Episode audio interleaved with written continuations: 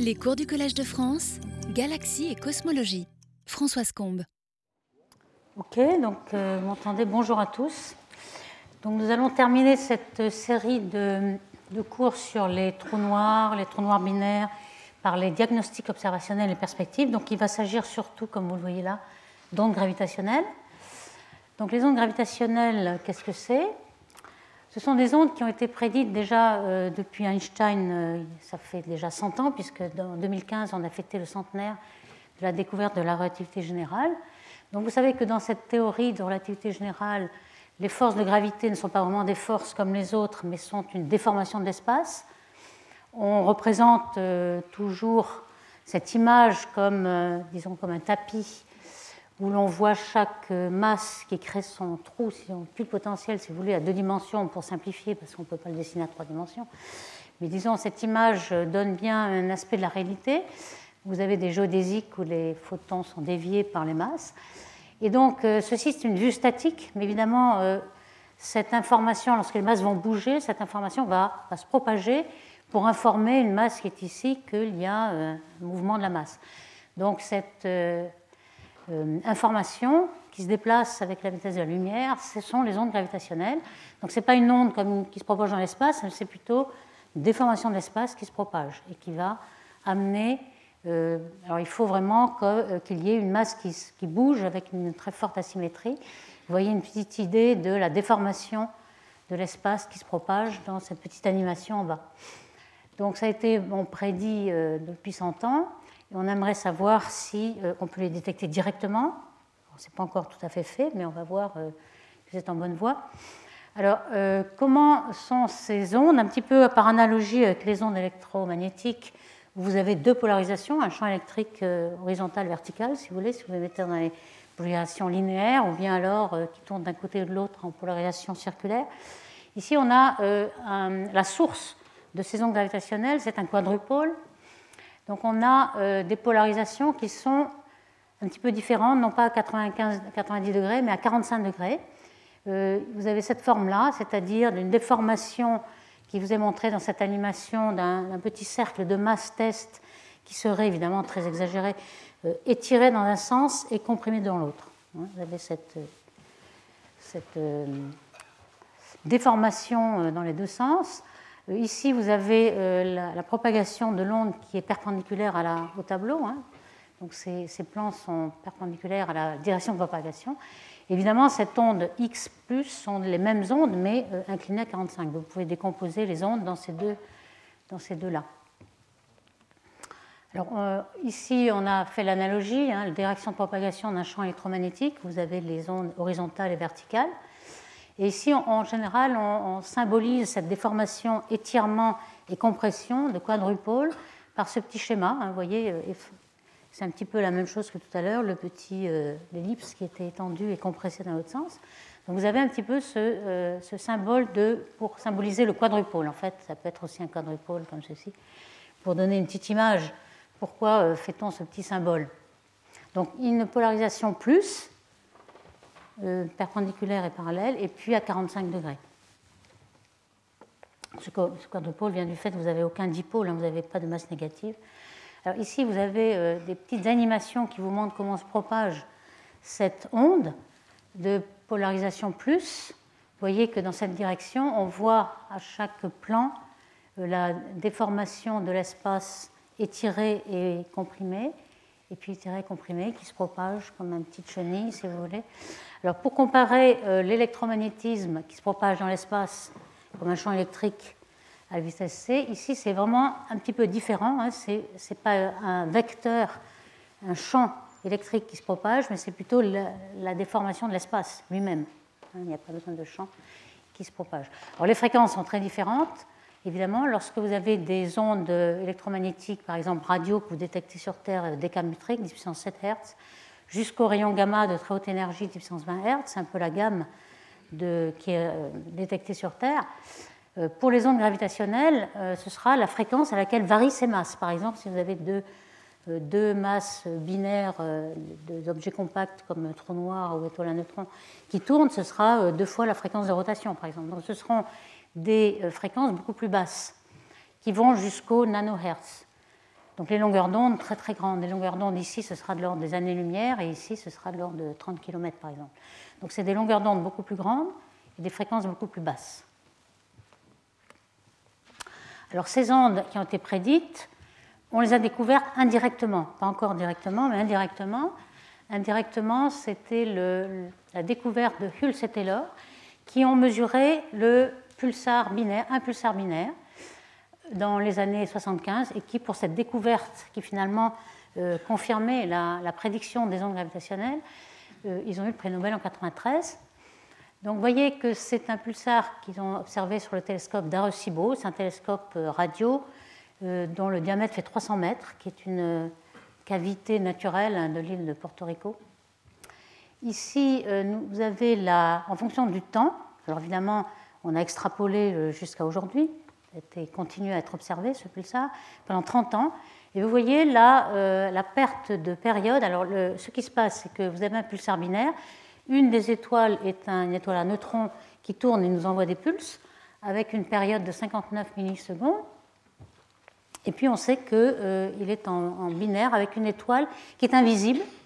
Et comme on connaît la masse, vu qu'on a les périodes, une étude très précise de la période, on connaît la masse, c'est aussi 1,4 masse solaire, donc quelque chose qui est invisible, compact. Et de cette masse-là, ça ne peut être qu'une étoile à neutrons. Donc on, pense que c'est aussi une étoile à neutrons, peut-être un pulsar, mais à ce moment-là, le pulse n'est pas dans notre direction, donc on ne le voit pas. Donc deux étoiles à neutrons qui tournent, et ce qu'on voit évidemment, c'est euh, une, modulation de cette période. En plus, le temps que met la lumière lorsque le, le, pulsar est un petit peu plus derrière, est un peu en recul. Donc on le voit sur la modulation de ce pulse avec une très grande précision, puisqu'on peut le mesurer à la microseconde près. Alors la distance entre les deux, c'est de l'ordre de euh, la taille du Soleil, en gros 4 secondes de lumière. Donc il faut mesurer ceci de façon très rapide et très précise, et ça a été fait. Donc vous voyez qu'en 30 ans, euh, elle a perdu 40 secondes de sa période, c'est-à-dire qu'elle se rapproche, elle tourne plus vite et la période rétrécit. Actuellement, elle est 8 heures, enfin environ 7 heures, 3 euh, quarts ou 8 heures.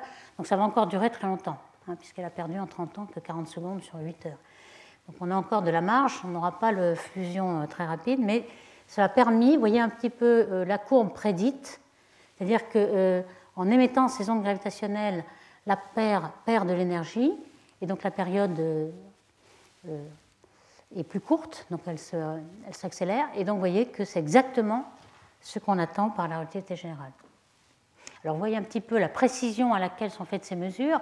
Vous avez un tableau, je ne vais pas le détailler, mais par exemple la, période ici c'est en jours, donc 0,3 jours, c'est les fameux 8 heures que je donnais, mais voyez un peu les chiffres, c'est 13 chiffres significatifs. Donc vous avez une, on dit toujours que l'astronomie c'est toujours avec les mains, avec des ordres de grandeur, mais là c'est vraiment une astronomie de précision, 13 chiffres significatifs ici.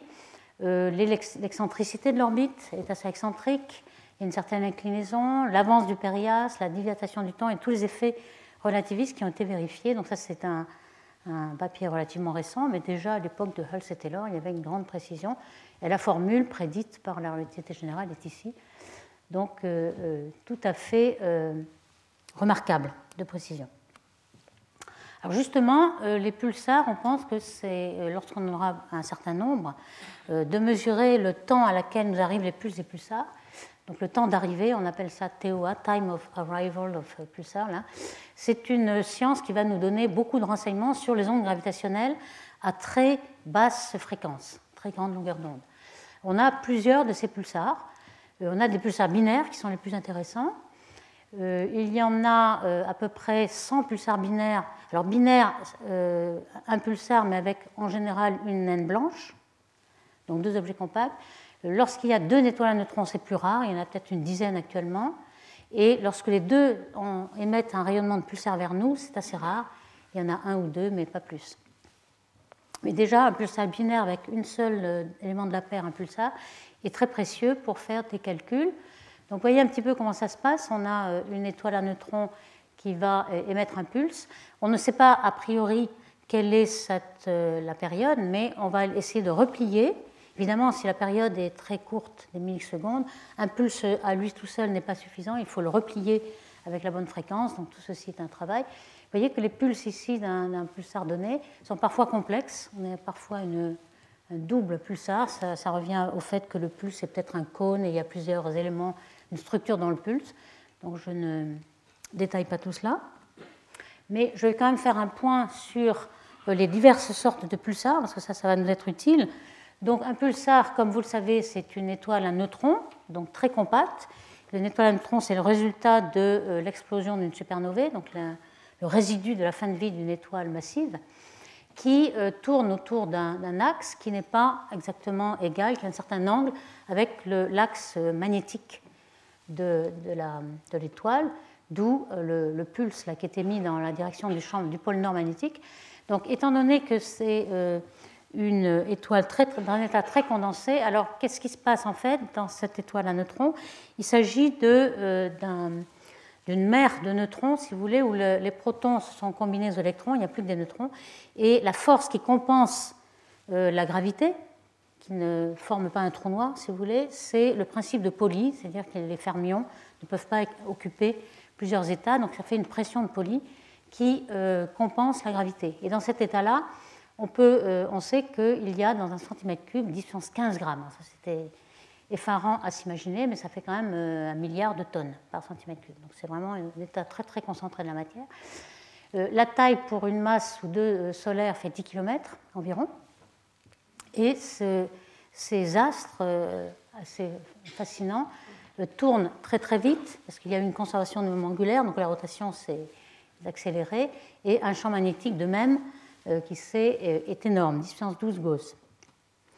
Alors, il y a quand même un certain nombre de pulsars euh, normaux. Alors, quand on dit normaux, ce sont les premiers qui sont isolés après l'explosion de la supernovae. Par exemple, le, pulsar du crabe, euh, les Chinois l'avaient observé en l'an 1000, donc c'est quelque chose qui est assez récent, un pulsar jeune, qui a une, période de 0.03 secondes. En général, la seconde ou bien 0,1 seconde sont des pulsars jeunes qui ensuite, une fois qu'ils rayonnent euh, par leur pulse, etc., ils perdent de l'énergie, ils vont se ralentir. Mais ce qu'on s'est aperçu, c'est qu'il y avait beaucoup de pulsars beaucoup plus rapides, milliards secondes. Donc ils tournent mille fois à la seconde autour d'eux. Et ceux-ci sont plutôt des vieux pulsars, des vieilles étoiles à neutrons qui ont été réactivés par euh, la binaire, c'est-à-dire que ce sont des pulsars binaires euh, qui euh, avalent un peu de matière de l'enveloppe de leur compagnon. Et cette, chute de, masse va leur apporter énergie et moment cinétique et donc, ça va les réaccélérer. Donc, ils vont avoir une période beaucoup plus courte, de milliards de secondes. ce sont ces binaires-là qui sont très, très intéressants pour faire justement le, calcul des, périodes et des, perturbations. Alors, la durée de vie, normalement, d'un quasar normal, hein, de ceux qui sont connus, hein, très nombreux, elle est environ de 100 millions d'années, c'est-à-dire qu'ils perdent l'énergie et puis ils n'auront plus assez d'énergie pour émettre. Mais euh, dans une binaire, euh, le champ magnétique est beaucoup plus faible, ils ont perdu de leur champ magnétique dans le, dans le pulse ici. Et à ce moment-là, euh, ils perdent beaucoup moins d'énergie par rayonnement et leur durée de vie peut être plusieurs milliards d'années. Alors voici un petit peu euh, le schéma où se trouvent tous ces pulsars. Dans, un diagramme, vous avez la période ici. Donc une seconde, ce sont les pulsars normaux en général. Une seconde ou 0,1 seconde, ils se trouvent tous ici. Et ce que vous avez en, ordonnée, c'est la dérivée de la période. À quelle vitesse ils s'accélèrent ou se ralentissent. Euh, c'est selon qu'ils sont binaires ou pas. Donc les pulsars binaires, ils, ils euh, perdent beaucoup d'énergie, donc ils sont euh, un, dérivé de la période très grande ici, avec une seconde.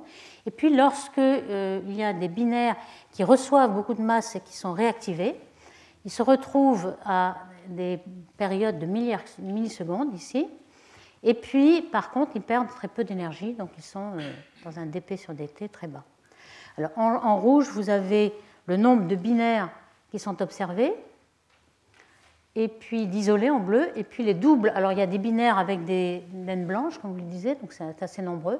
Ce qui sont des doubles étoiles à neutrons sont les vertes, donc euh, une dizaine, comme je disais, assez rares.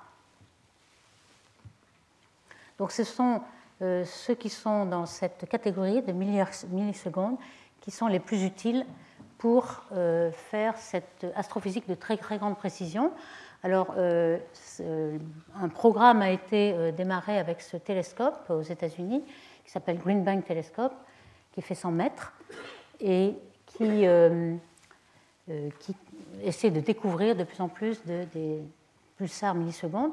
Donc voyez un petit peu les vitesses radiales que vous arrivez à avoir avec cette précision en regardant le temps d'arrivée de, ces pulses hein, qui sont modulés par les, orbites. Euh, vous arrivez à mesurer des vitesses à la millimètre par seconde. C'est bien mieux encore que ce que vous faites pour les exoplanètes. Les exoplanètes, c'est déjà un exploit. Vous arrivez à mesurer par exemple la vitesse de l'étoile qui recule lorsqu'une planète tourne autour de l'étoile avec 1 mètre par seconde, ce qui est déjà faramineux, mais ici vous avez encore mieux. Donc c'est vraiment les mesures en astrophysique qui sont les plus précises. Euh, évidemment, ça nécessite énormément de, données, puisque vous voyez que ce pulse, il faut qu'on mette les, les, données sur disque euh, à mieux que la microseconde pour avoir cette précision. Vous avez tout de suite des pétabytes de données à analyser, d'autant plus que euh, le, milieu interstellaire est plein d'électrons qui font un indice de, dispersion. Donc, en fonction de la fréquence, vous avez un temps d'arrivée de ces pulses qui sont un petit peu différents. Donc, il faut corriger tout cela. Donc, c'est énormément un, défi pour calculer tous ces, tous ces euh, pulsars, mais euh, le, résultat euh, est vraiment énorme. Donc, par exemple, on a pu déterminer ce qu'on appelle le délai de Shapiro, qui est un phénomène relativiste prédit donc par la relativité générale, c'est-à-dire que lorsque vous avez le pulsar qui est derrière le, deuxième objet contact de la binaire, il y a un retard, un, rougissement gravitationnel et un retard d'arrivée du signal émis. Donc on va voir quelques. Alors, euh, le, fait que euh, ces pulsars vont permettre de détecter des ondes gravitationnelles de très très grande longueur d'onde. Je vous avais parlé lorsqu'on a des, trous noirs euh, supermassifs, c'est-à-dire lorsqu'on a des fusions de galaxies et dans chaque galaxie il y a un trou noir qui va fusionner. À ce moment-là, la période va être très très longue, puisque pour les grosses masses, elle est très petite, donc euh, les longueurs d'onde vont être très grandes, des années-lumière, et on va pouvoir observer la déformation de l'espace sur ces grandes longueurs d'onde euh, si on a au moins euh, une dizaine de pulsars que l'on va pouvoir mesurer. Donc par exemple, si l'espace est courbé, déformé dans cette direction, ce pulse-là va arriver avec un certain retard, et ainsi de suite. Si on peut calculer, c'est en quelque sorte un réseau de pulsars qui va jalonner la, déformation de l'espace. Donc ces pulsars vont permettre, euh, sont les seuls actuellement qui vont permettre de détecter ces euh, déformations à très très grande longueur d'onde. Parce que ces pulsars, ils sont quand même à plusieurs années-lumière de nous, donc on a plusieurs longueurs d'onde de cet espace. Alors justement, euh, le test de la, relativité générale a été fait dans quelques exemples qui sont très très précis. Je vous parlais tout à l'heure du test de Shapiro. Le voici en fait, le résidu en microsecondes. C'est le temps de retard qu'a le, pulsar euh, dans la binaire lorsqu'il passe derrière, si vous voulez. Et on prédit en rouge cette courbe qui est exactement ce que les points de mesure en noir euh, vous donnent. Donc, euh, vous voyez un petit peu le degré de précision. On a pu tester à 0,05% la relativité générale dans le délai gravitationnel avec ce pulsar binaire. il y en a un autre qui est encore plus précieux, c'est un pulsar triple donc c'est vraiment très très rare, il est unique. Euh, il y a deux systèmes là. Il y a euh, au centre un pulsar qu'on a, décrit avec un zoom ici, un pulsar euh, qui est en binaire avec une naine blanche. Donc vous voyez, le pulsar c'est 1,4 masse solaire, la naine blanche 0,2. La naine blanche c'est plutôt l'état final d'une masse comme le Soleil par exemple, quelque chose qui ne va pas exploser en supernovae, mais qui va perdre son enveloppe et devenir un objet assez compact où ce sont les électrons qui sont euh, dans une mer de, de en quelque sorte, où c'est la, force de poly des électrons qui, compense la gravité. Donc vous avez seulement 0,20. Donc vous avez ce pulsar qui, tourne avec cette période de 1,6 jours. Et puis ce système est au centre euh, d'une autre, autre, binaire, si vous voulez, avec la deuxième naine blanche qui a une masse de 0,4 et une période de 320 jours. Donc ces deux-là vont nous permettre de euh, bien mesurer toutes les masses. Euh, vous voyez un petit peu la précision ici. Vous avez en fonction du jour euh, le, délai d'arrivée de, ce pulse. Ici, vous avez la période de 120 jours, hein, à peu près, hein, je ne me rappelle plus, c'est 320 jours, pardon. 320 jours. Et si vous faites un zoom ici, vous avez la période qui est toute petite, avec, euh, si je regarde en arrière, j'ai oublié, 1,6 jours. Donc vous voyez que vous avez la, combinaison entre ces 320 jours de période de la grande orbite avec une très très grande précision. Alors en, couleur, vous avez trois télescopes qui ont observé, hein, c'est exactement la même chose, donc c'est tout à fait précis. Et vous avez la période de 1,6 jours du deuxième pulsar au centre. Donc vous pouvez, avec toutes ces données-là, contraindre même la, les gravités modifiées vous puisque vous avez certains paramètres, je ne vais pas rentrer dans le détail parce que c'est assez complexe, mais certains paramètres qu'on appelle alpha et bêta qui, en euh, relativité générale, valent 0. Et lorsque euh, il y a besoin d'aller au-delà de la relativité d'Einstein, de, de, construire une, gravité modifiée, ces paramètres sont variables. Et donc, ça nous permet, euh, ce genre de, de mesure, de contraindre les valeurs alpha et bêta, c'est-à-dire contraindre les modèles possibles d'autres gravités. Donc ici, vous avez euh, bêta qui vaut 0 ici, alpha 0. Et donc tous ces pulsars vont contraindre dans la zone grisée qui est encore euh, possible. Donc ces pulsars en bleu étaient le dernier qui, qui, contraignait dans une valeur assez petite de alpha. Vous voyez que le pulsar triple en, rouge est celui qui contraint le plus parce qu'on a beaucoup plus de paramètres euh, et de contraintes. Donc beaucoup de théories ont été éliminées par la mesure des pulsars. ça, c'est très très utile. Alors, pourquoi euh, on observe euh, ces ondes gravitationnelles?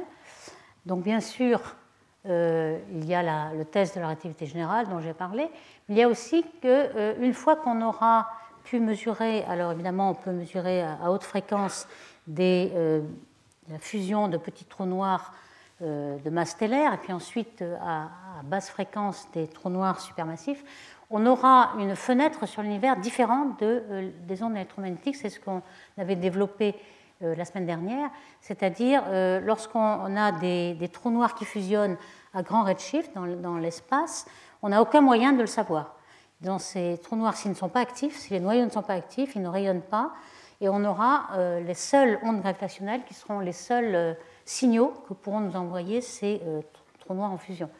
Donc lorsque on pourra le détecter à distance cosmologique, euh, on pourra euh, un peu jalonner euh, toutes les fusions de trous noirs avec ces ondes gravitationnelles. Je pense que ça, c'est vraiment un des intérêts essentiels. En plus de aussi ce qu'on appelle EMRI, c'est-à-dire des fusions de trous noirs de, masse, de rapport de masse extrême. C'est un, trou noir supermassif qui est au centre de la galaxie et puis un petit trou noir de masse stellaire qui tombe dessus. C'est quelque chose de beaucoup plus fréquent et qui va aussi nous renseigner. Alors, euh, pour, pour, le faire, en fait, il est très difficile de détecter ces ondes gravitationnelles. On va le, on va le développer maintenant. Et ce qui est important de savoir, c'est euh, quel est le signal qu'on attend. Alors, ce signal, on en a déjà un petit peu parlé euh, la semaine dernière, il a un petit peu ce, cette forme-là. C'est une forme très, très simple avec des trous noirs qui ne tournent pas, etc. Il y aura des modulations s'il y avait un spin au trou noir.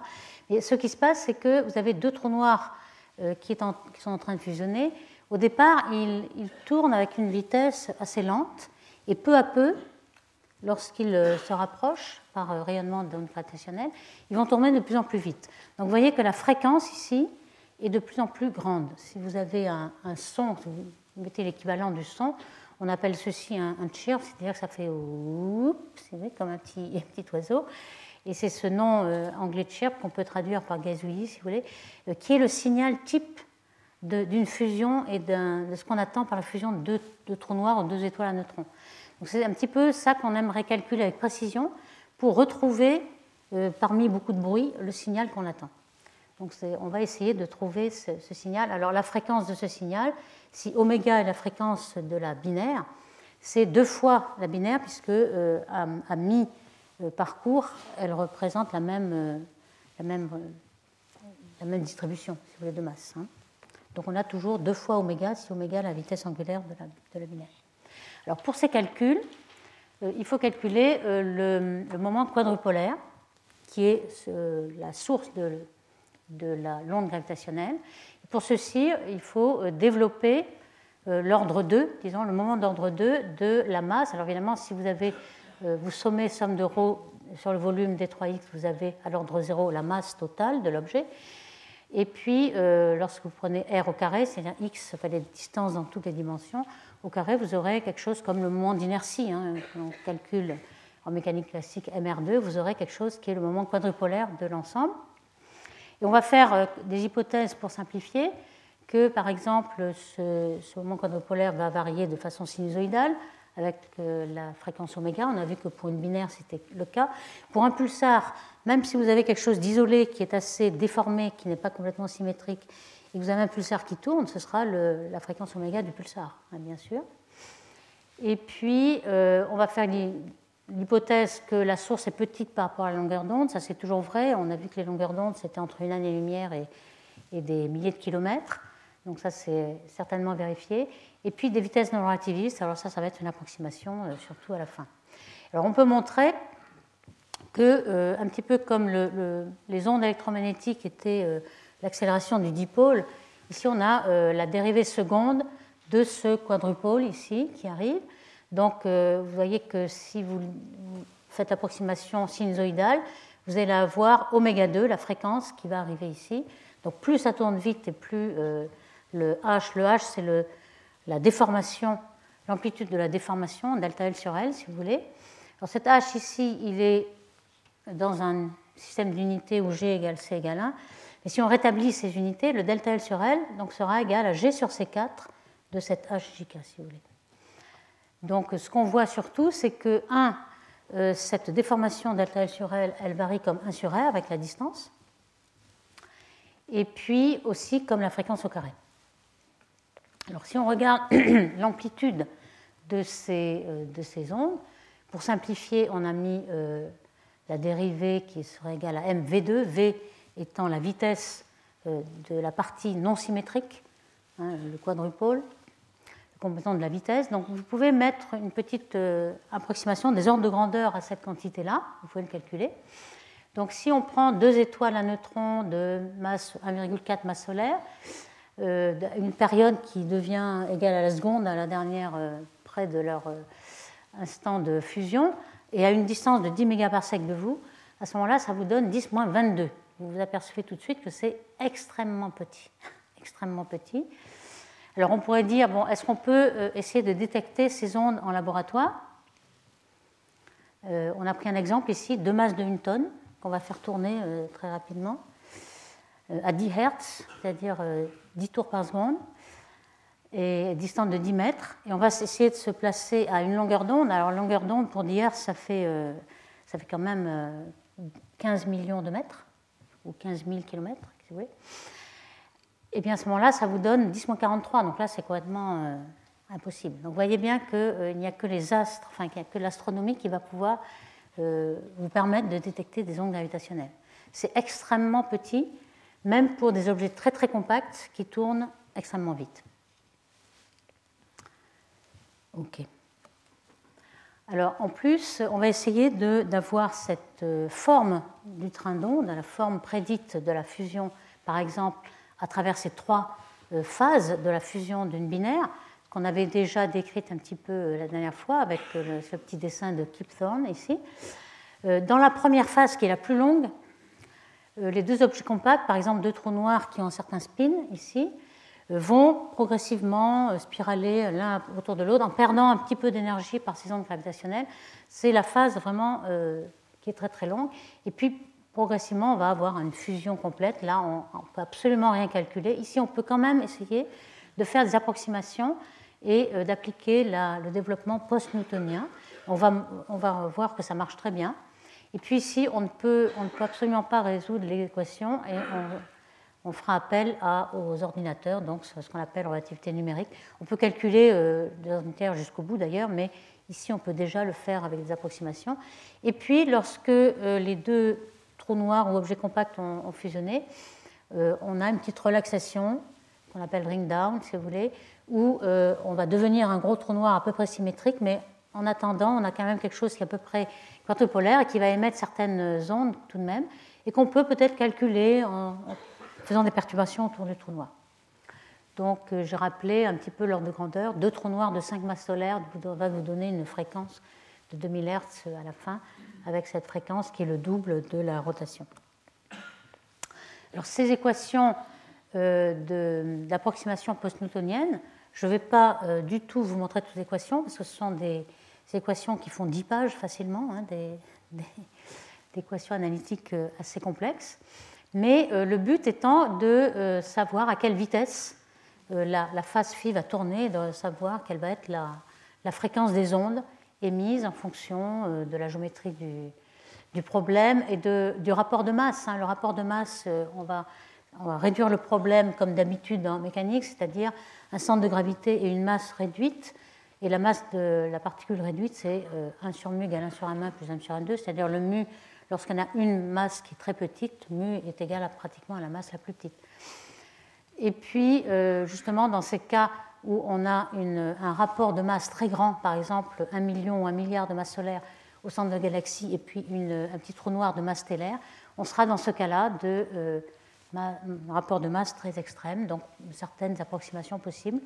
Mais il va falloir quand même calculer euh, pour le trou noir euh, sa self-force, enfin c'est la déformation qu'il produit lui-même sur l'espace. Donc si on regarde bien, on a des développements comme ceci, donc en 1 sur C2 ici, qui est par convention appelé l'ordre 1, l'ordre 1.5 pour C3, etc., l'ordre 6. Et en général, quand on arrive vers l'ordre 7, les gens ne sont pas allés tellement plus loin, l'ordre 7, on arrive à peu près à quelque chose qui représente bien la réalité. Voici un exemple de deux trous noirs euh, sans rotation, donc de Schwarzschild, euh, de masse égale, pour simplifier. Et voyez qu'en rouge, pointillé, vous avez l'approximation post-newtonienne, et en bleu, euh, la relativité numérique sur ordinateur. Vous allez me dire laquelle est la meilleure, hein, on ne sait pas, peut-être que dans les calculs, ils sont quand même aussi approchés sur ordinateur. On va voir qu'on en a fait avec plusieurs codes et ça donne la même chose. Vous voyez que c'est à peu près bon jusqu'à la dernière orbite stable ici. Et puis, vous avez le, le rapprochement, c'est-à-dire l'augmentation de la fréquence et de l'amplitude aussi. Alors voici un petit peu le calcul de la self-force euh, par Blanchet euh, et collaborateurs en fonction donc de la, vitesse ici, de la distance. Alors ici, euh, on voit en rouge l'approximation newtonienne, carrément, et puis tous les ordres, ici jusqu'à 7, où le calcul exact est atteint par cette approximation. Donc on, euh, voit que ça marche relativement bien. Euh, ici, euh, vous avez une comparaison de tous les, ordres avec la relativité numérique. Donc, curieusement, on arrive quand même, bien que ces équations de relativité générale soient très très complexes, avec l'approximation post-newtonienne, on arrive à, des résultats qui sont intéressants. Alors, on pourrait se dire aussi, qu'est-ce qui est exact? Est-ce que c'est l'approximation ou la relativité numérique qui, n'est pas bonne? En fait, plusieurs codes de relativité numérique, 1, 2, 3, 4, je ne rentre pas dans les détails, mais on les a comparés et ils donnent tous à peu près la même chose, ce qui donne un peu plus confiance dans euh, les résultats que sortent les ordinateurs. Donc on pense que ceci est vraiment euh, la référence. Alors pour euh, l'événement de fusion avec un rapport extrême de masse. Hein. Vous voyez un petit peu le schéma que l'on peut faire, un trou noir énorme qui est au centre de la galaxie, et puis un petit trou noir de masse stellaire, peut-être 5 masses solaires. Et on voit que ceci a été calculé, et on, a une forme d'onde qui est particulière. Ici, voici une petite animation qui montre ce que fait le petit trou noir autour du gros, qui est aussi au centre de masse.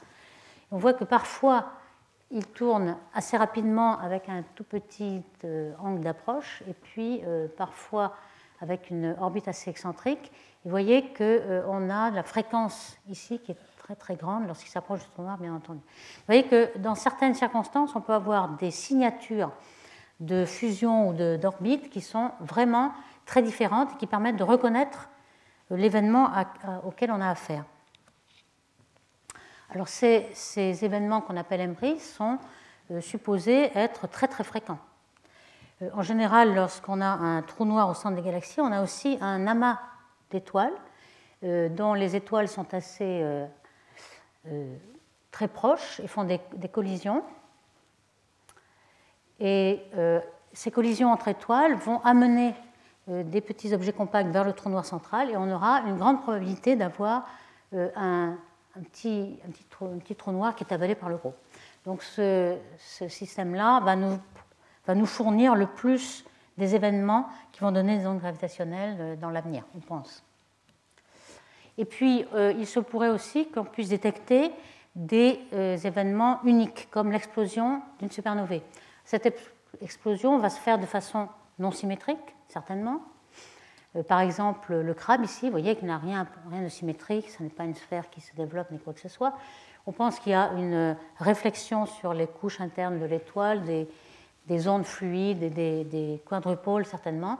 Donc on pense qu'il y aura des, des, ondes qui auront une certaine caractéristique, voici un exemple, et que euh, LIGO, donc que je vais présenter et développer, et surtout l'état avancé, va nous permettre de détecter ce genre de, supernovae. Vous allez me dire, ces, ces explosions sont assez rares. Oui, c'est vrai, dans une galaxie, à peu près une tous les 30 ans, mais on va avoir un volume dans lequel on va pouvoir détecter ces, événements euh, assez grand, de manière à avoir des, milliers ou des, millions de galaxies. Donc on, pourra avoir des éléments de ce type. Et puis, euh, on peut aussi euh, pouvoir penser à détecter un fond stochastique d'ondes gravitationnelles, parce que toutes ces ondes vont se cumuler, et comme on n'a pas une directivité très importante, on ne pourra pas savoir exactement avec précision la direction dans laquelle arrivent les ondes gravitationnelles, toutes ces ondes vont se cumuler, on va être un petit peu confus, il y avoir une confusion d'ondes. Euh, ici, on a euh, calculé ici l'intensité en énergie de toutes les ondes gravitationnelles émises par les sources possibles. Donc, vous avez ici en bleu les supernovae, comme le crabe, qui vont exploser. Vous avez les, étoiles au début de l'univers qui sont très très massives, qui font une super supernovae, si vous voulez, en rouge. Vous avez les binaires qui, quand même, euh, dans, le, bilan énergétique, est quand même bien plus grand. Euh, les binaires de naines blanches, de étoiles à neutrons, et puis peut-être euh, de très très massifs trous noirs qui seraient au début de l'univers. Alors si c'est très massif, la fréquence est très basse. Mais ce qui est intéressant de voir, c'est l'intensité ici que l'on prédit. Alors on prédit ça en oméga, c'est une densité d'énergie. Vous avez l'habitude de voir cet oméga pour la matière. On normalise la densité de matière ou la densité d'énergie en fonction de la densité critique de l'univers. Et on sait que euh, la matière plus la matière noire plus euh, l'énergie noire nous fait oméga égale 1. Donc comparé à cette, euh, à cette énergie-là, vous avez l'énergie des ondes gravitationnelles, et ceci est à peu près 10-15 ou 10-11, etc. Donc ça vous donne un petit peu une idée de l'ordre de grandeur de cette énergie. Alors ici, en fonction de, la fréquence de ces ondes, vous voyez un petit peu le, les, fréquences dans lesquelles on pourra détecter ces signaux. Alors, on va parler maintenant de tous les détecteurs possibles d'ondes gravitationnelles qui sont au sol. Alors, au sol, on a des tailles petites, des longueurs d'onde petites euh, qui font du kilomètre. Donc, on aura des fréquences assez hautes.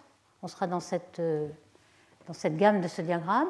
Si on va dans l'espace, on pourra avoir euh, des longueurs d'onde qui feront des millions de kilomètres, donc un peu plus.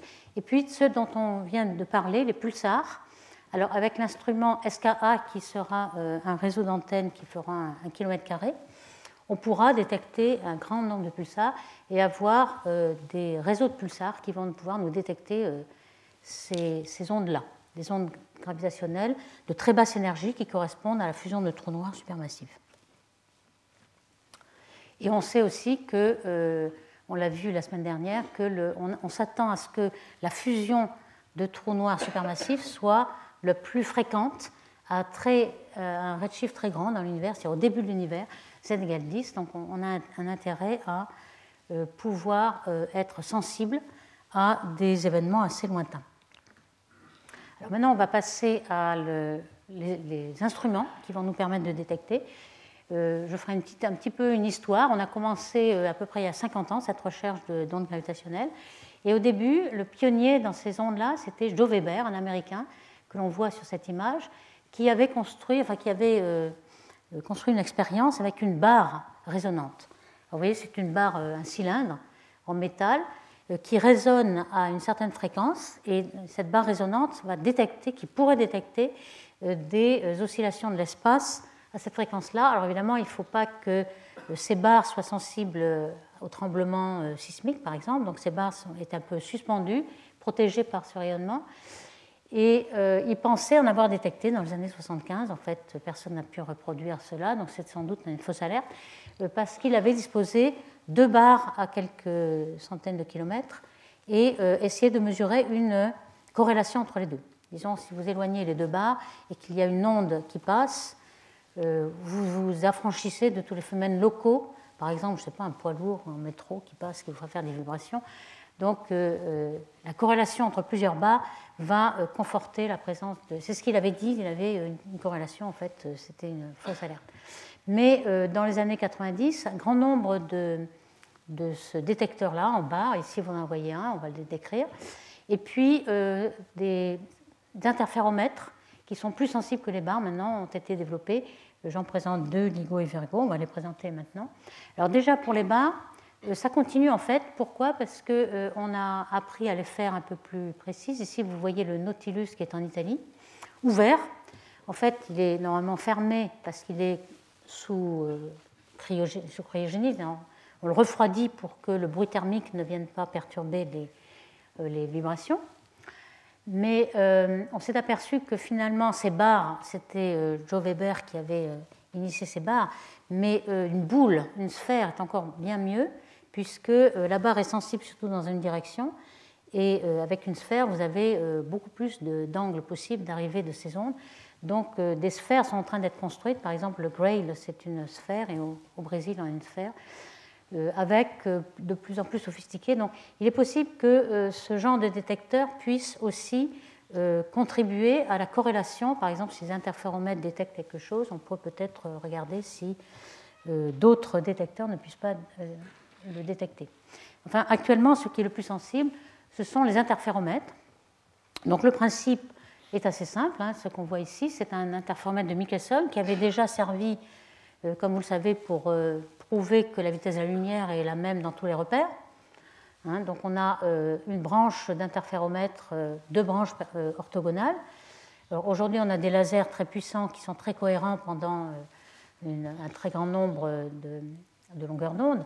Donc, euh, ce qu'avait fait Michelson, c'était de, mettre une branche de, cet interféromètre parallèle au mouvement de la Terre et une perpendiculaire. Il avait vérifié que finalement euh, la vitesse de la lumière était la même dans les deux directions, donc indépendante du repère, qu'on ne pouvait pas additionner les vitesses lorsqu'on avait euh, déjà la vitesse de la lumière. Donc ici, c'est un petit peu le même principe. Donc on envoie un laser et on va le faire réfléchir sur des miroirs.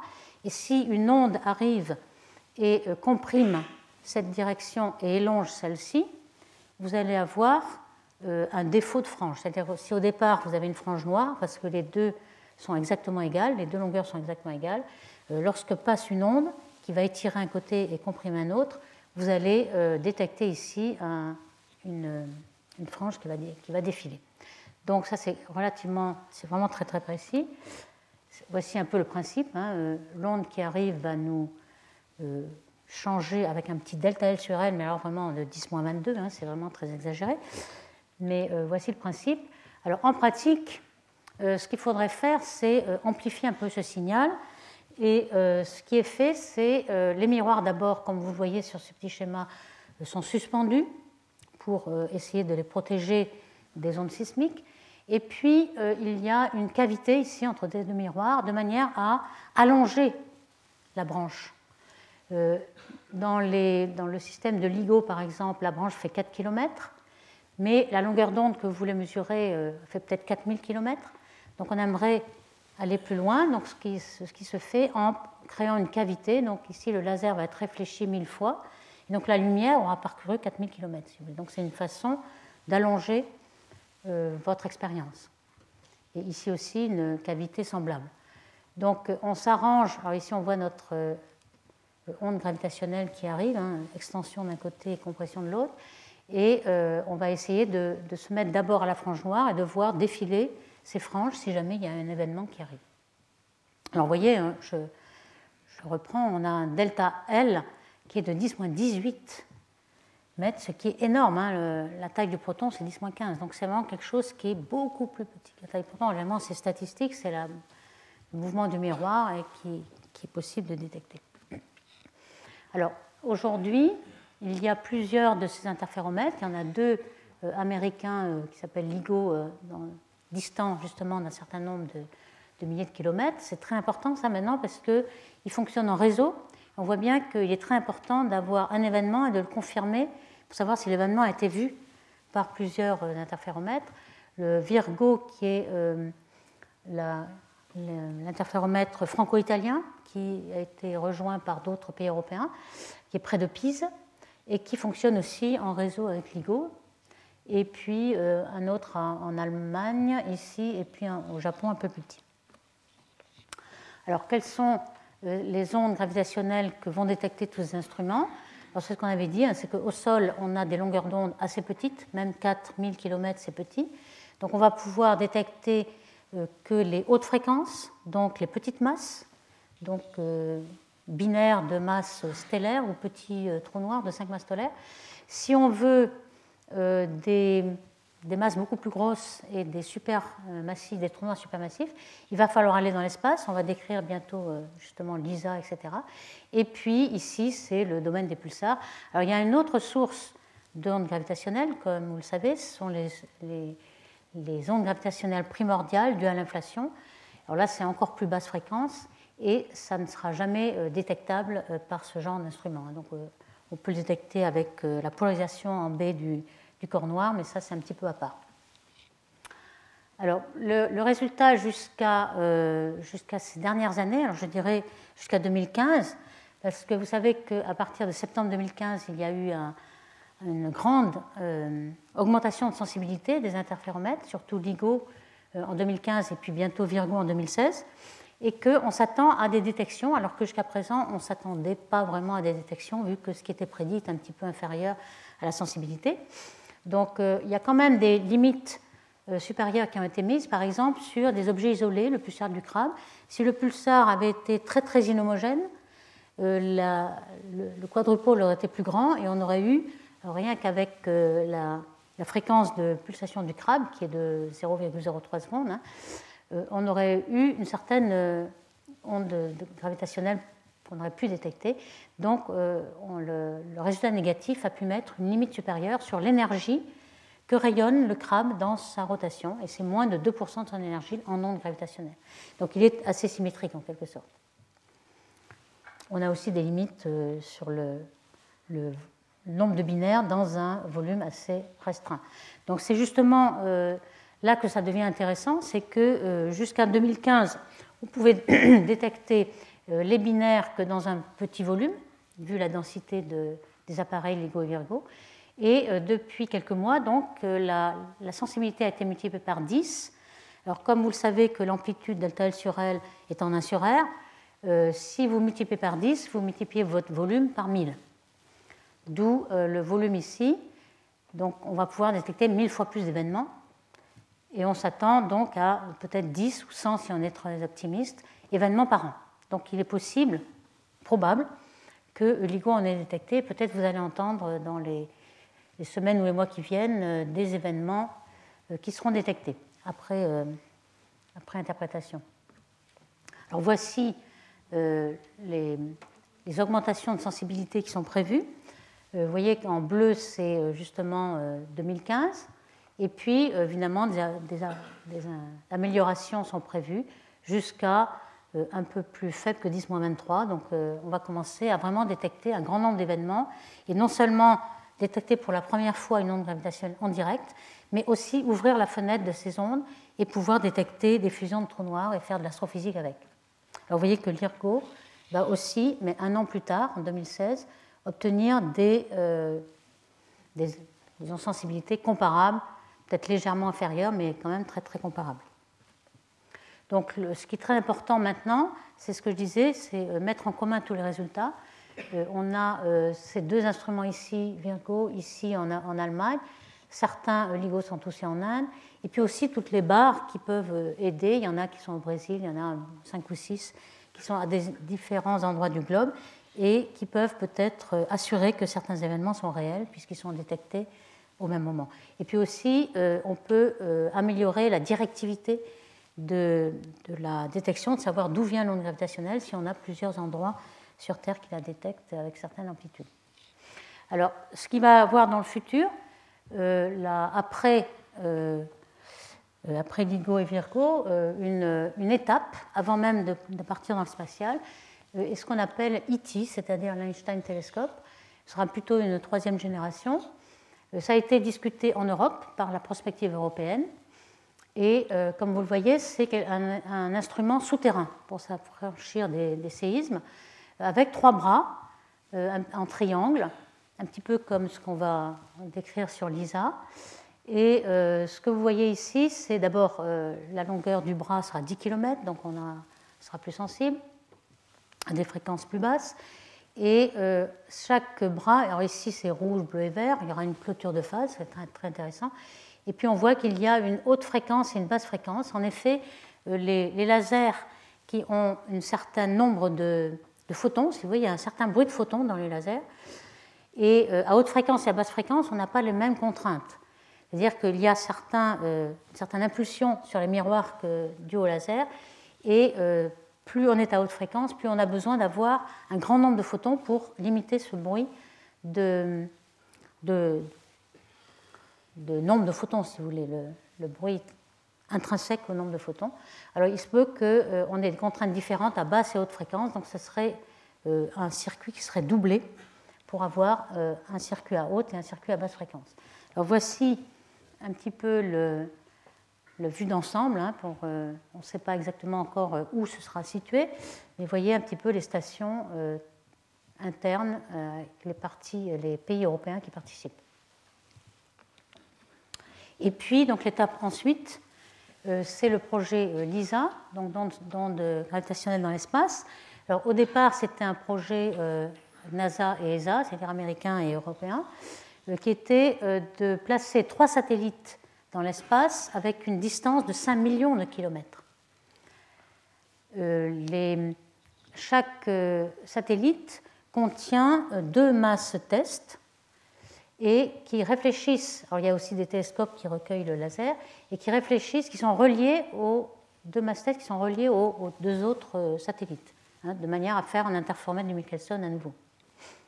Donc les deux mastheads seraient en or, on va voir un petit... Euh, et l'ensemble serait situé au point de Lagrange, c'est-à-dire un point de, stabilité, d'équilibre entre Soleil et Terre. Donc il y aurait autour du Soleil une trajectoire qui serait semblable à la Terre avec un petit délai. Donc ici, vous voyez un petit peu les trois satellites qui suivraient la Terre avec un certain angle. Donc euh, le problème, ça c'était le projet euh, ancien. En 2011, euh, la moitié des financeurs s'est retiré. Donc il y a un projet qui est un petit peu plus petit qu'on va décrire.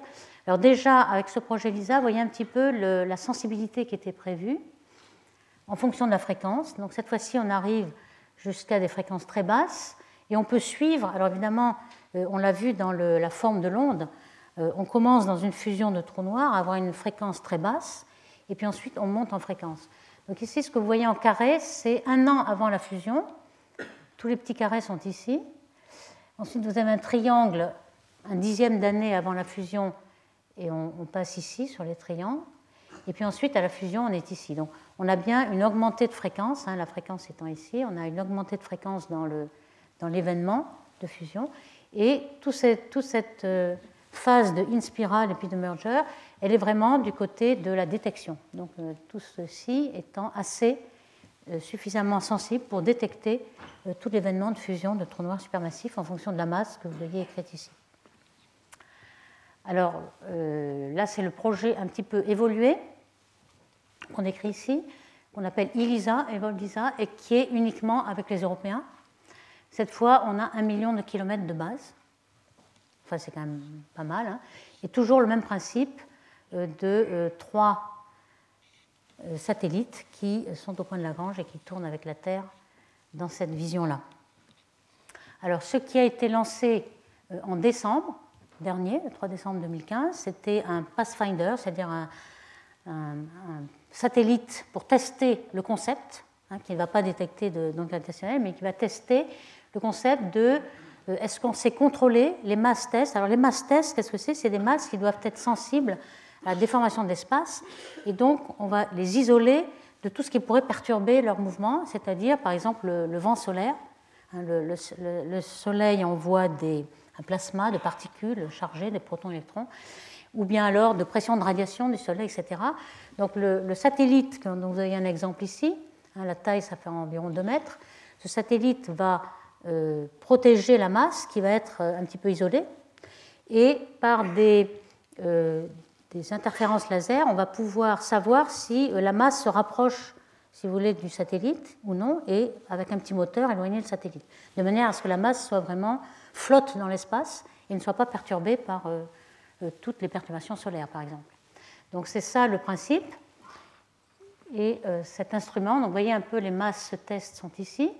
Vous voyez un petit peu tous les interféromètres de laser qui essaient de contrôler la position de ces masses pour qu'elles flottent vraiment dans l'espace et pousser un peu le satellite pour qu'il le permette aux masses de flotter, être indépendantes et détecter vraiment ces déformations de l'espace.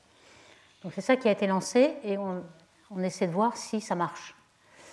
Alors, euh, lorsque ça marchera, voici ce qu'on va pouvoir euh, détecter. Donc, on a déjà parlé de ces quatre euh, sortes d'ondes qu'on va essayer de détecter. Donc, les explosions de supernovae, donc des événements courts et très intenses. cette fois-ci, je ne l'ai pas dit, mais si le LIGO avancé pouvait aller jusqu'à 300 mégaparsecs, le, le IT et le LISA va aller beaucoup plus loin. Donc on va pouvoir arriver peut-être à des distances cosmologiques, aller avoir un certain nombre de supernovae qui ne sera pas négligeable. Et donc il est possible qu'on va détecter ce genre de choses.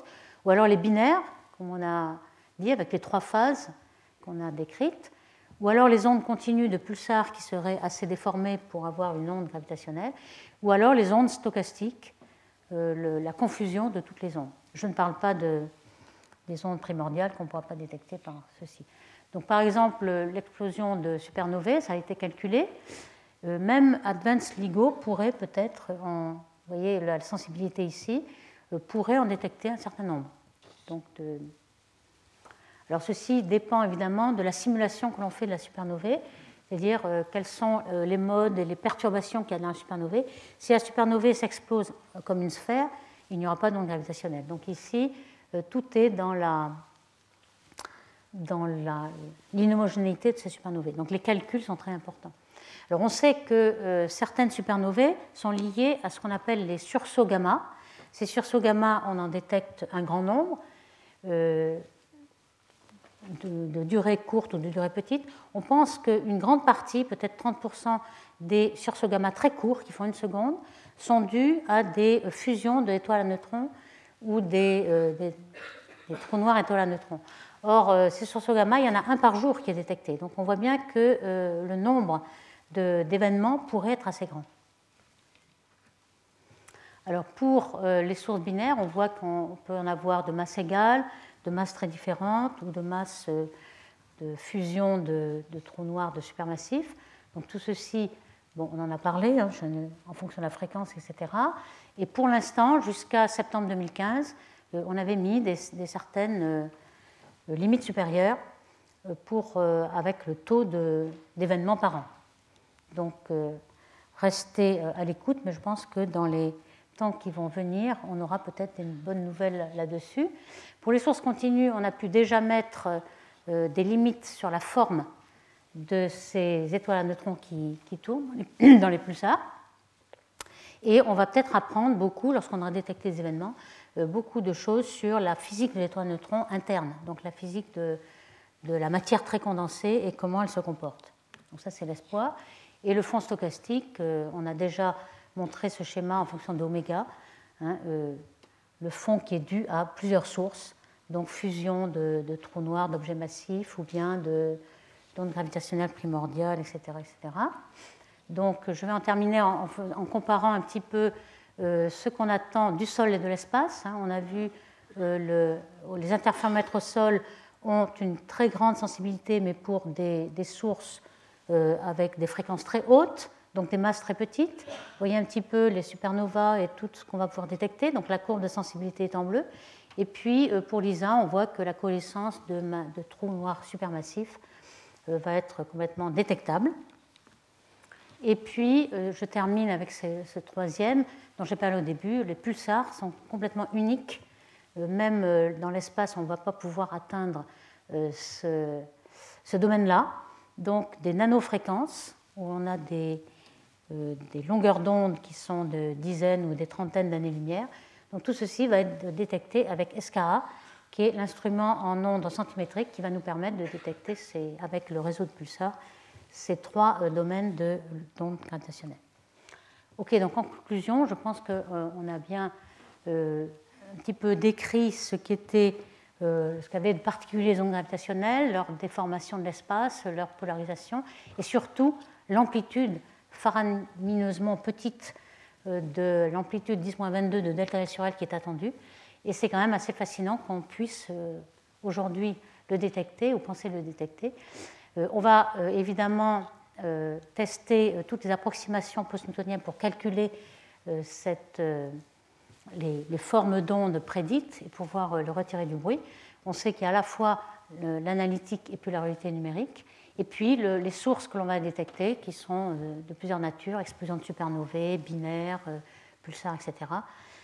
Et finalement, un grand avenir est, devant nous. Je pense que l'ISA, on parle de 2034. Donc vous voyez qu'il euh, faut peut-être quand même être patient, mais euh, les jeunes dans cette salle pourront peut-être le détecter. Donc merci beaucoup. Retrouvez tous les contenus du Collège de France sur www.colège-2-france.fr.